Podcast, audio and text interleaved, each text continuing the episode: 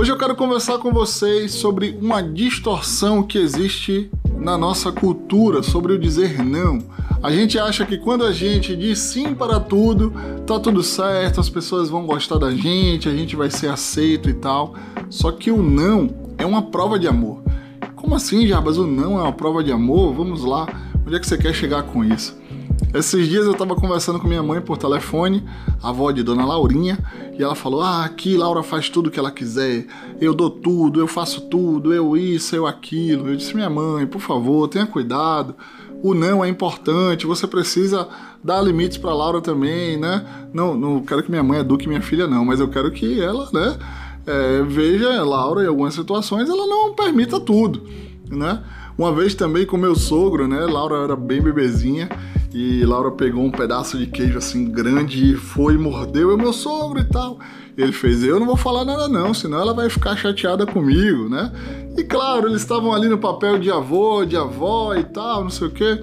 E isso aqui não é uma crítica a eles, que fique bem claro. Mas eu quero aqui que vocês entendam de como essa distorção pode ser maléfica para a gente.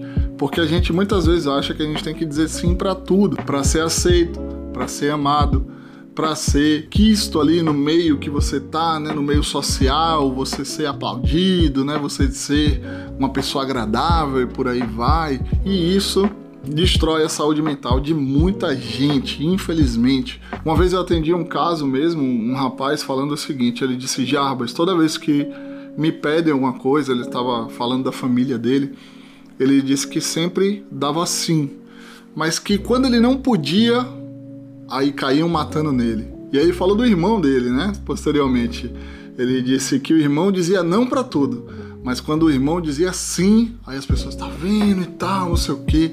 E aquilo gerava um sentimento muito ruim nele. Existe uma, um, uns extremos aí nessa relação familiar, né? Um cara que é muito permissivo e diz sim para tudo, e quando diz não é mal visto, e um que diz não para tudo e quando diz sim é bem visto. E é nisso que eu quero que vocês entendam aqui hoje essa questão dessa distorção cultural.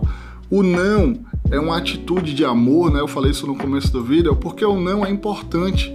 Toda vez que minha esposa, Larissa, fala comigo não diante de alguma coisa que eu quero comprar, ou que eu quero fazer, ou que ela não acha correto, eu entendo que aquele não é uma forma de cuidado comigo. Toda vez que eu digo não para Laura, né, é uma forma de cuidar dela, né?